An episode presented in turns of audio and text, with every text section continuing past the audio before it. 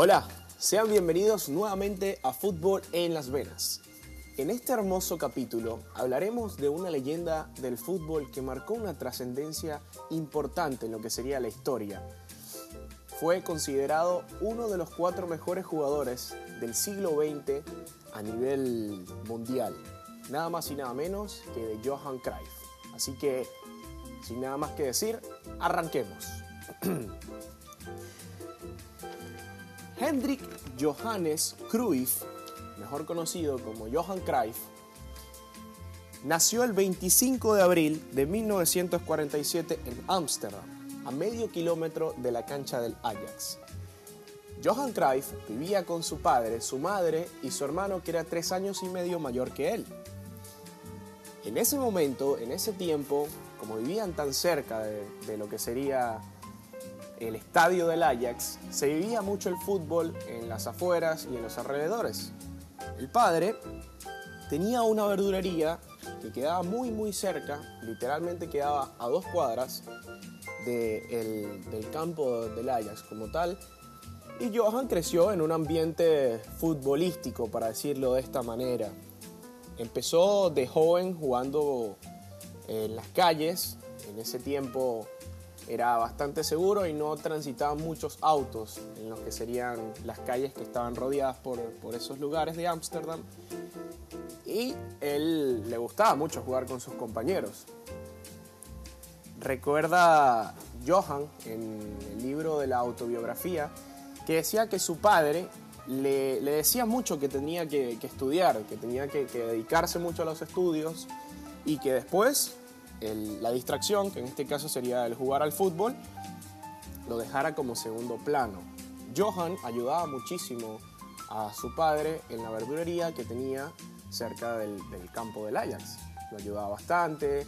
Eh, siempre cuando estaban vendiendo, Johan trataba de darle una mano.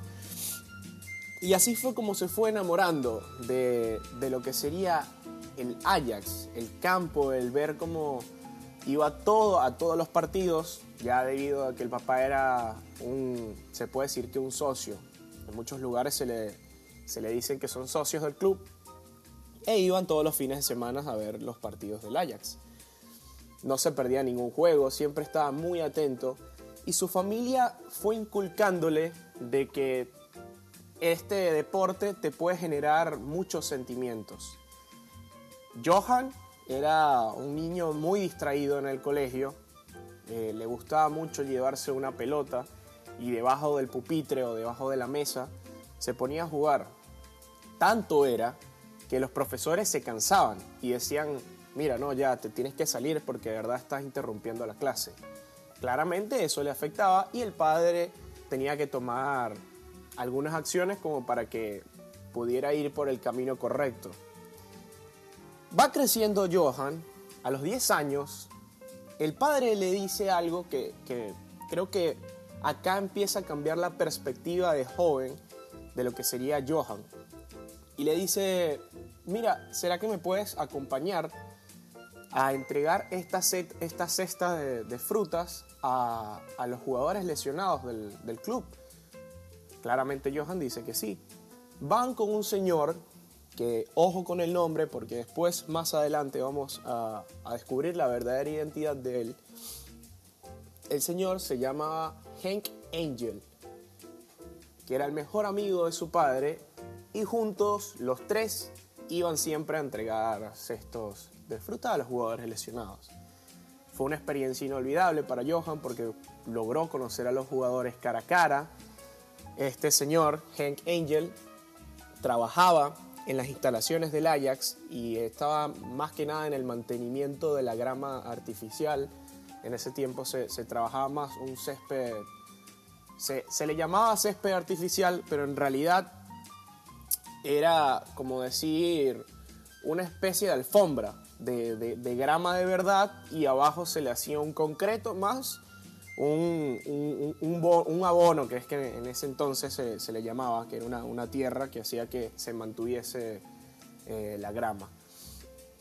Bueno, lo cierto es que sucede esto, Johan empieza a adentrarse, empieza como a enamorarse un poco de, los jugadores, de, la pelota, del fútbol, de la hinchada, de, cómo el Ajax eh, cuando salía al campo causaba esa, ese sentimiento, esa sensación de alegría a las personas que estaban viendo a los jugadores.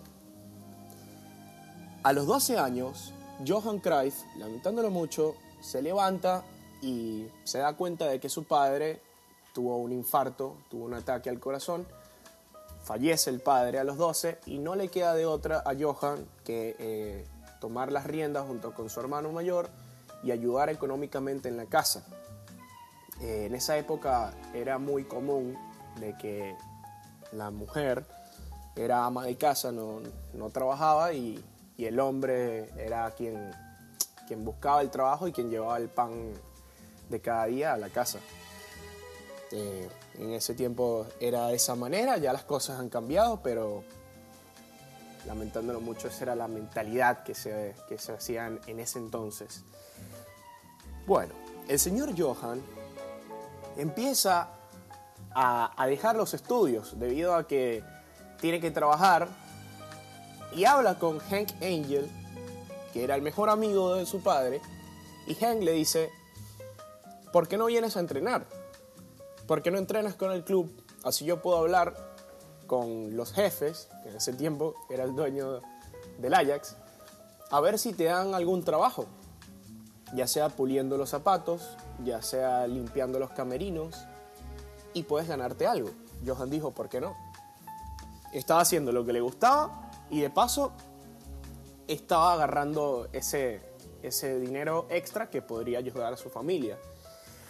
Efectivamente fue así. Creo que por eso Johan en su futuro fue tan estricto con sus jugadores en, lo que fue el trayecto como director técnico, de que decía de que todos los jugadores tenían que lavar sus, zapatos, sus calcetas, tenían que estar muy pendientes de, las cosas que ellos ensuciaban.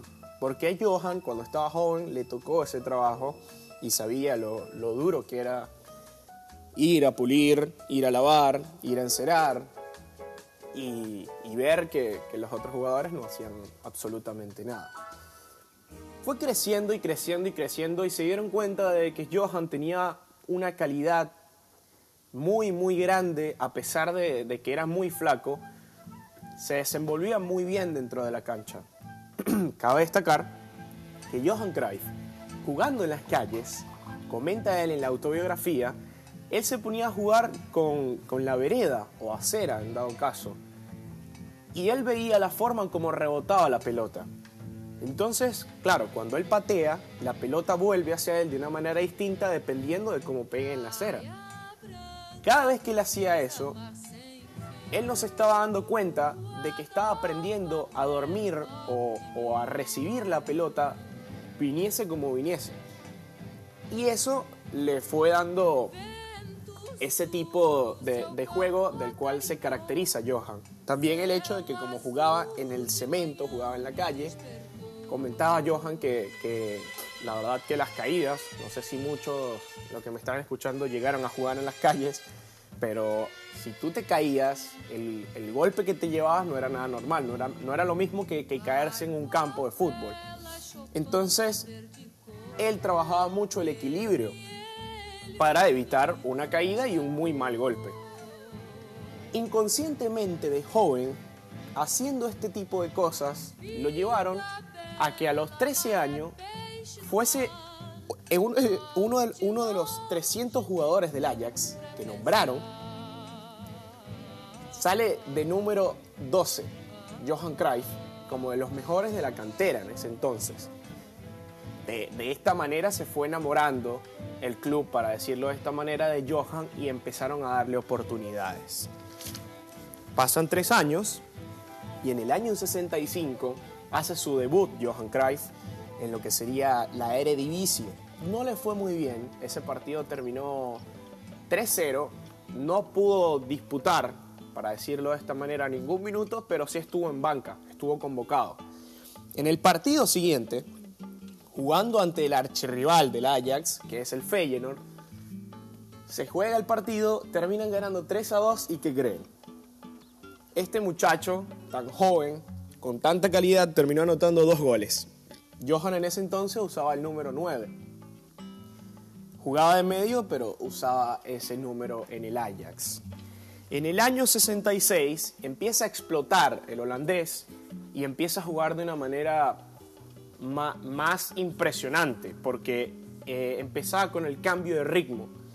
El flaco, como lo llamaban en los camerinos del Ajax, el flaco, una vez que tenía la pelota, cambiaba de ritmo, enganchaba, jugaba por la banda, jugaba por la otra, tenía una visión impresionante de juego y esto empezó a marcar diferencia. Y es que para una persona que jugaba en el medio, anotar 25 goles en 23 partidos jugados es impresionante. Y en el año 66 gana la Liga Eredivisie con el Ajax. Ahí empieza a dar como que esos pasos que, que, marcaron la diferencia en lo que sería el transcurso de, de su carrera como tal. En el 67 gana doblete con el Ajax, Copa y Liga. Anotó 33 goles en la Eredivisie y terminó como máximo goleador. Ya ahí empezaron a ver que el holandés hacía las cosas muy, muy, muy bien y esto empieza como que a, a tomar su rumbo, tanto así que llama la atención de, en ese entonces se llamaba Países Bajos o la selección neerlandesa, lo que hoy en día conocemos como Holanda. La selección Holanda lo convoca y en septiembre de 1967 versus Hungría en un partido de clasificación para el Mundial terminan empatando 2 a 2 y Johan Cruyff en ese debut anota el, segundo gol para terminar rescatando en ese entonces el punto de, Holanda y Hungría.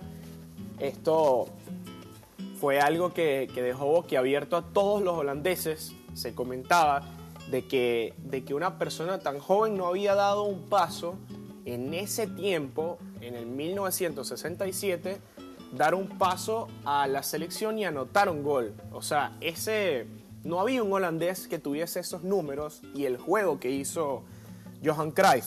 Él no jugó el partido de titular, entró el segundo tiempo, pero cuando entra el segundo tiempo, ojo con estos datos porque son, son bastante lindos, es que de 15 veces que tocó la pelota, 14 veces fueron pases acertados y uno fue un gol. Entonces, la efectividad que tuvo Johan Cruyff cuando entró fue del 100%. De una manera que dejó boquiabierto a todo aquel que lo vio en ese, partido. Entonces, bueno, esto ya sabíamos que, que, iba a prometer mucho, a pesar de que estaba joven, iba a dar muchísimo y efectivamente así fue. En el año 1968 gana por tercer año consecutivo la liga y fue nombrado en este, en este entonces como mejor jugador holandés. Tuvo una trascendencia bastante buena en la Eredivisie y obtuvo el premio al mejor jugador de la Eredivisie. Bien, por parte de, Johan ya empezaba a crecer. Si se dan cuenta, estábamos hablando que en el 66 anotaba tantos goles. Ahora empieza a ganar el premio, ¿eh? empieza a crecer. En el año 69 el equipo del Ajax ya empieza a dar el salto a lo que sería la Copa de Europa, mejor conocida como Champions League. En ese entonces se conocía como Copa Europa. El Ajax vuelve a ganar otro doblete, Copa y Liga, y se va a la final de Champions jugando frente al Milan, donde pierde el partido. Johan Cruyff jugó los 90 minutos y acá también empieza como que eh, lo que sería la esencia de Johan, porque Johan era muy conocido por, la rebeldía. Eh, en ese entonces, Johan no sale titular, le pregunta al técnico por qué no sale titular y le dice que es que cuando él juega fuera de casa se le complica eh, los partidos. Johan se molesta y dice, bueno, está bien, yo no juego este partido.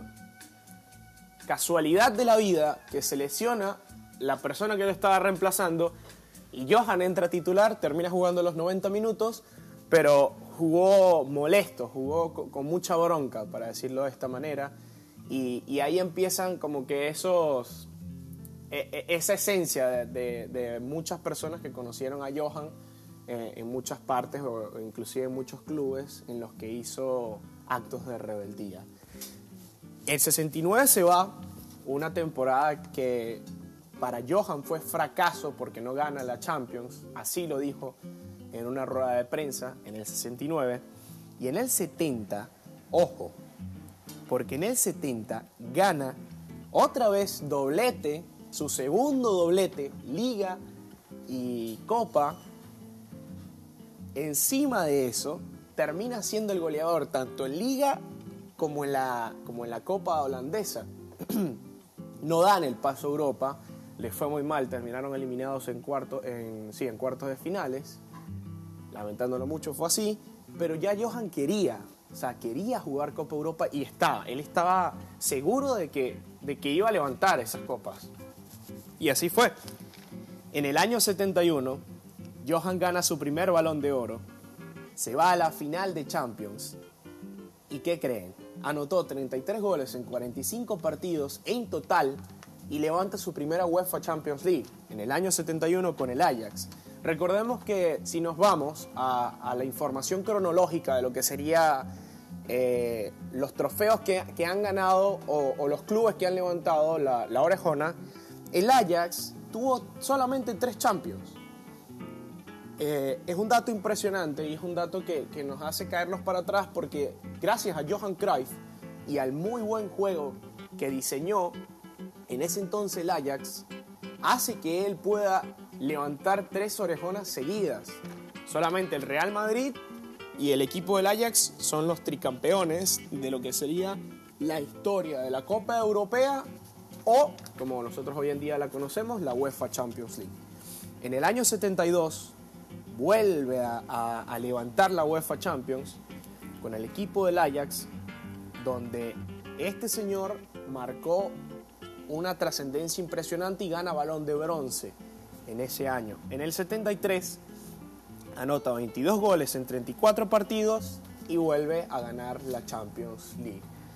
En este año, en el año 73, ya el Ajax estaba pensando a, vender a Johan Cruyff.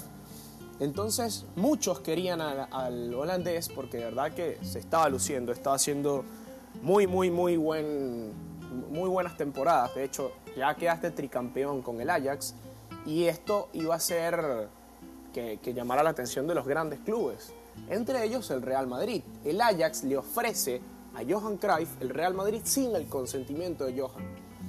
Esto causa una molestia por parte de Cruyff y Cruyff dice que por qué le ofrecen si él ni siquiera quería ir a ese club.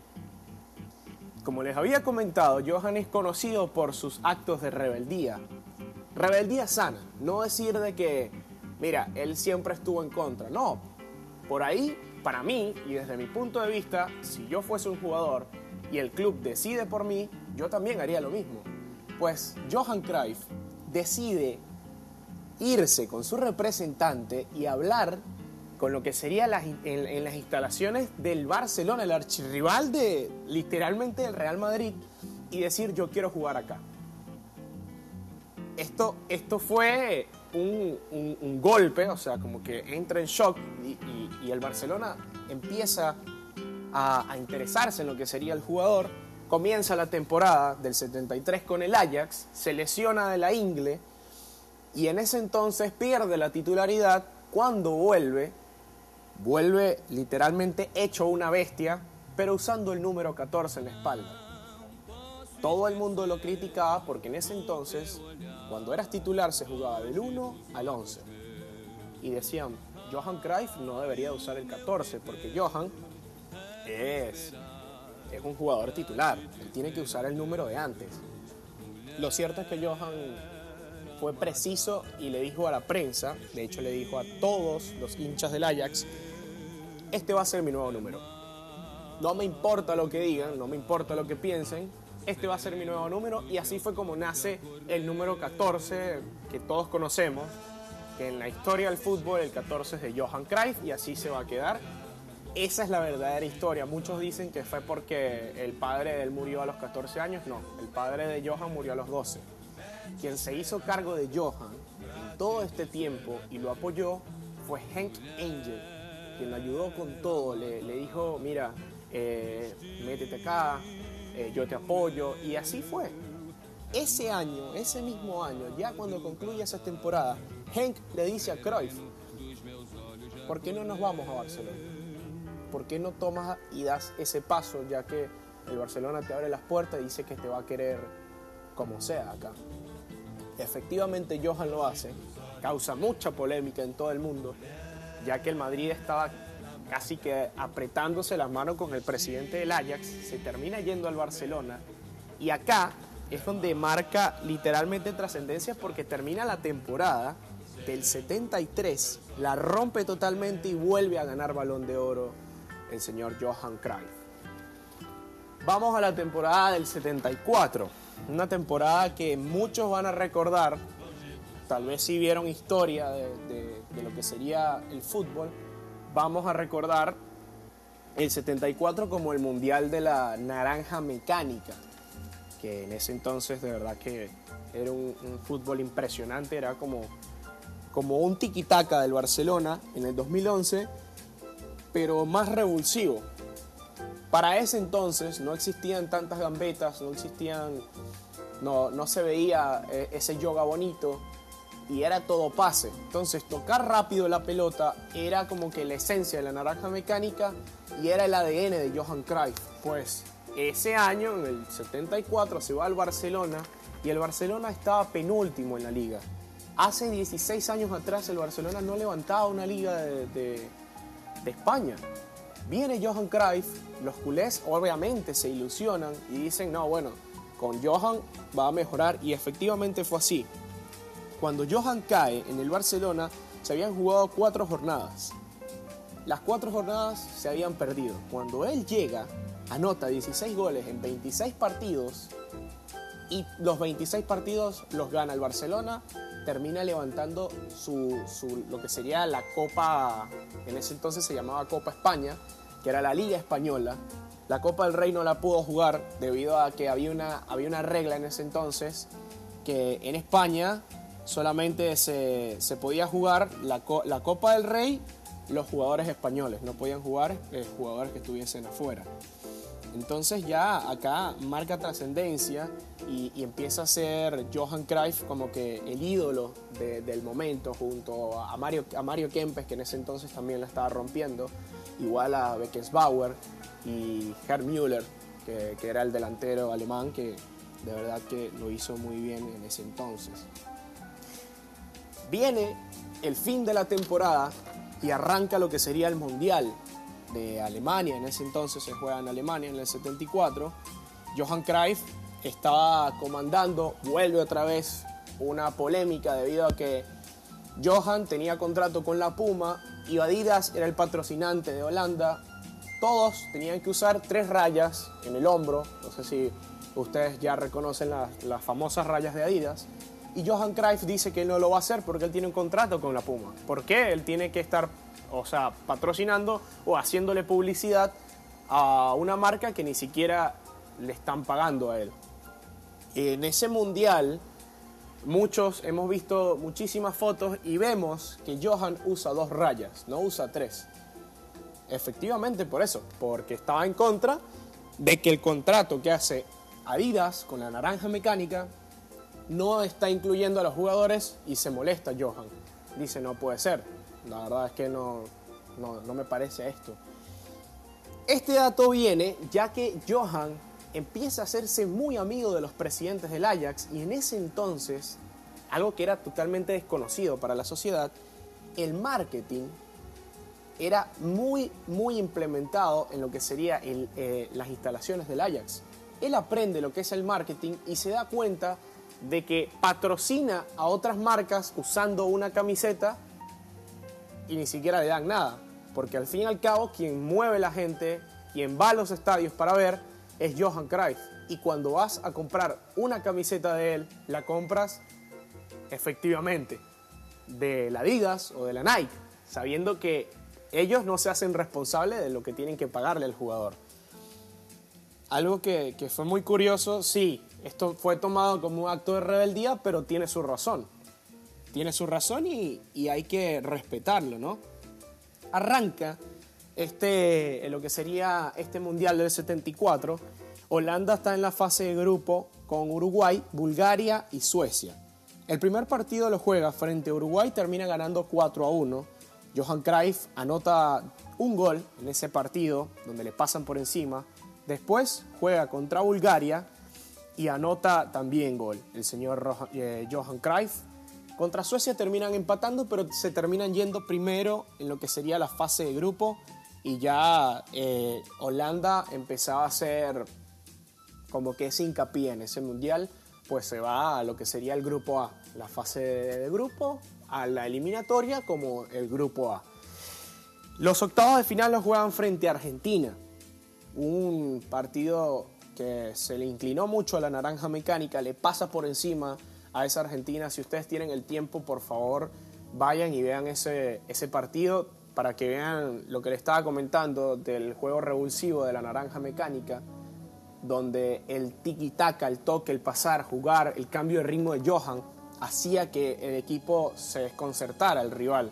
No, no, había manera de que el rival pudiera marcar y a la vez eh, tratar de cortar los pases porque eran, estaban muy conectados dentro de la cancha, había mucha química. El equipo de Holanda termina ganando 4 a 0. Johan Cruyff anotó el primero y el cuarto. Anota el doblete y ahí nace el juego para Johan, en lo que sería la naranja mecánica.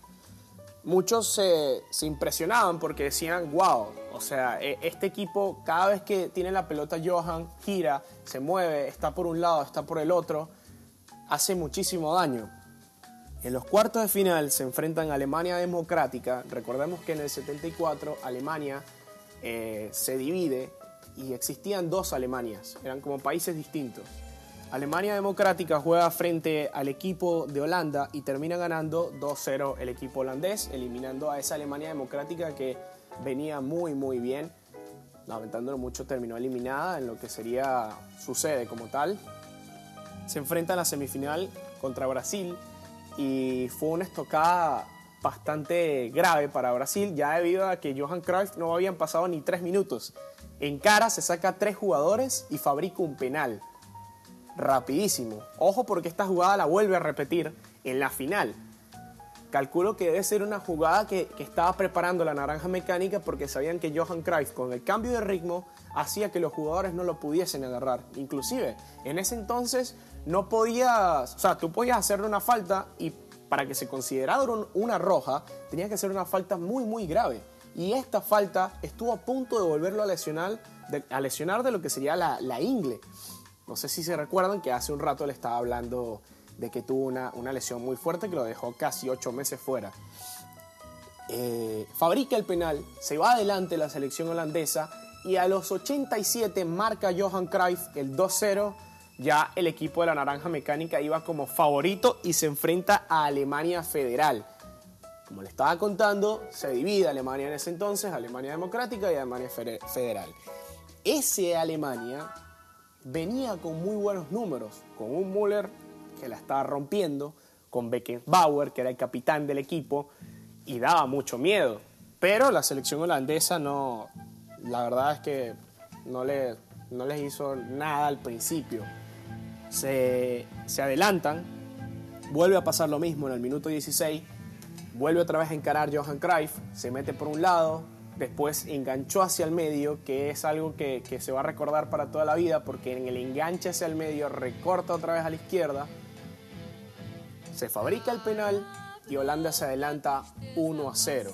Luego, eh, eso fue en el minuto 17.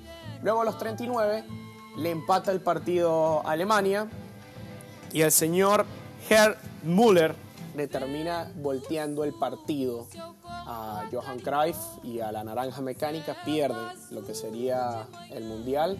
Triste porque muchos queríamos ver a Johan, ¿no? Teniendo un, Mundial en mano y ponerlo en ese podio donde fue, fue campeón con la selección y con los clubes. Lamentándolo mucho no fue así, fue un golpe muy duro luego de ese Mundial y nada, tocó levantarse. Se va nuevamente a lo que sería Barcelona en el 75 Eh, tuvo una muy buena jornada, de verdad que en ese momento ya estaba dejando de hacer goles, pero hacía muchísimas asistencias y en el 75 hace el gol de taco, que es considerado como el gol imposible en ese entonces. Le mete un centro frente al Valencia y anota como lo que sería con la planta del pie, con la planta y el taco, en realidad.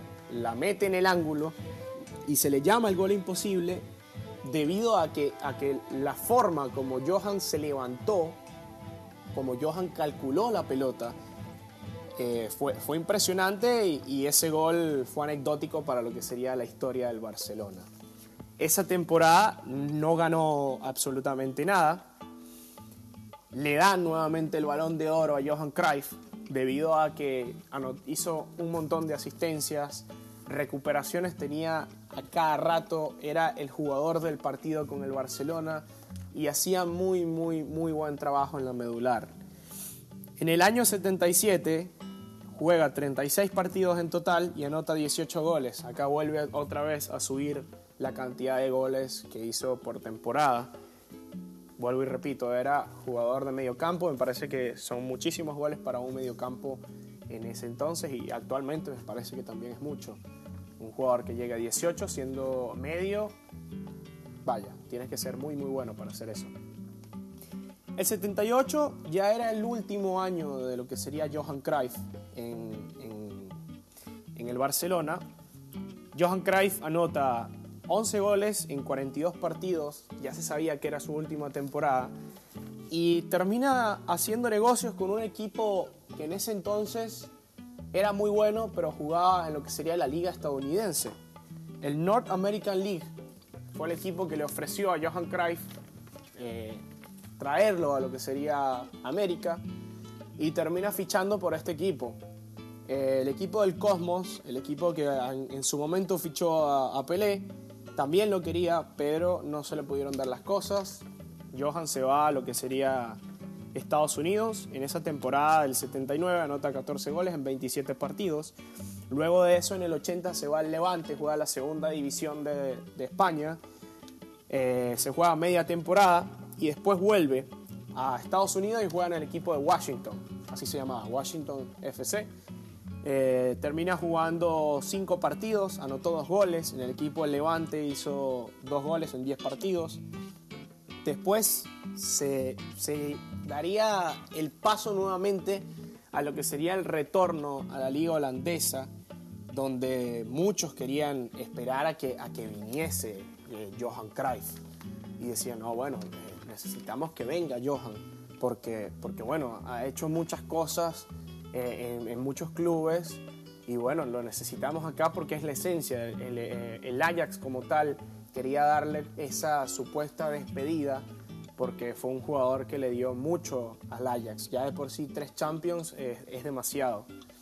Pero bueno, quería dejar para acá, para este final, lo que fue la Eurocopa para Johan Cruyff en el 76, porque marcó un antes y un después de la naranja mecánica. Después del 76 muere lo que sería esa, esa naranja mecánica. Y Johan Cruyff juega su último partido cuando finaliza la Eurocopa. La Eurocopa empezó bien para ellos. De verdad que en el grupo estaba Italia, Polonia y Finlandia. En la Eurocopa se jugaban ida y vuelta versión Champions, en lo que sería la fase de grupo. Los cuartos de final se jugaban ida y vuelta y semifinal y final, también disputar el tercer y cuarto puesto, se jugaba un partido como cualquier otra competición internacional. El equipo de Holanda se va con 8 puntos en lo que sería eh, esta competición termina yéndose primero. Después se enfrentaría a Finlandia, donde en la ida, que se juega en Ámsterdam, ganan 3 a 1 con doblete de Johan Cruyff. Y en la vuelta terminan ganando también 3 a 1 frente a Finlandia. Avanza a semifinal el equipo de Johan. Juegan frente a República Checa, pierden ante República Checa y terminan jugándose lo que sería el tercer y cuarto puesto contra este, este gran equipo de Yugoslavia que en ese momento jugaba muy muy bien. El equipo de Holanda gana 3 por 2 con gol de Johan Cruyff y lo cierto es que en ese momento Johan se da como que su descanso y empieza a dedicarse más a lo que era el Barcelona, a lo que eran los clubes como el equipo americano y el Washington FC, después juega en el Levante, tuvo como que cierto desbalance en lo que serían esos clubes. Johan vuelve otra vez en el, en el 77 con una polémica del cual marcó muchísimo, primero porque nace su hijo. Y en ese entonces había un dictador en España que había prohibido que eh, algún, algún hijo o alguna persona tuviese el nombre de alguna fecha patria o, de alguna persona que fue histórica en la, en la historia de, de, España. Bueno, Johan quiso ponerle Jordi a su hijo por el día de San Jordi, porque amaba mucho lo que sería esa cultura de, Cataluña y se tuvo que ir a Holanda a, ponerle el nombre para que, para que le reconocieran el Jordi y después volver a Barcelona. Pero bueno, esa fue una de las, de, las muy polémicas cosas que hizo en el 77. Luego viene el Mundial del 78 que se jugaba en Argentina. Johan Cruyff decide no irse porque en ese entonces había un dictador también en Argentina que no respetaba los derechos humanos y él tenía miedo de venir para acá y que fuese secuestrado. En lo que sería el país de Argentina, decide no jugar con Holanda, le caen todos encima claramente porque en ese entonces necesitaban que Johan jugara, no lo hace, decide no, no, no viajar con la selección y hasta ese entonces toma una decisión de decir no juego más con la naranja mecánica. Ya está, ahí termina su trayecto, muy triste, muy polémico, pero es como les digo, esa rebeldía tiene, tiene el porqué y creo que está en todo su derecho de hacerlo. Luego de eso, volvemos otra vez a lo que sería el 81, vamos adelante, y se va al Ajax. Nuevamente Johan Cruyff, con 30 años se va al Ajax. Eh, muchos decían que no iba a hacer nada, la verdad es que sí hizo.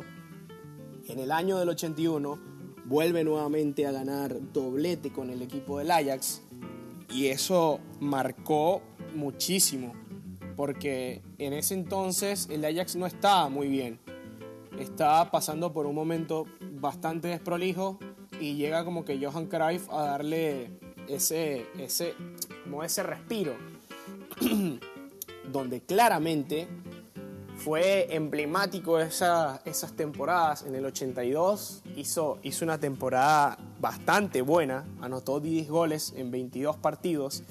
Y en la temporada 83 hace el penal indirecto con Jasper Olsen. No sé si muchos lograron ver el penal indirecto que hizo Messi con, con Suárez, del cual Lionel Messi lo que le hace es un pase a Suárez y, y Suárez define. En este caso, Johan Cruyff le da un pase a Olsen, Olsen se lo devuelve y termina anotando el gol que fue muy polémico, pero estaba dentro de las reglas del fútbol y termina haciendo un gol bastante emblemático. Cabe destacar que Messi lo dijo, me inspiré en el gol del Johan porque nada, quería hacerlo.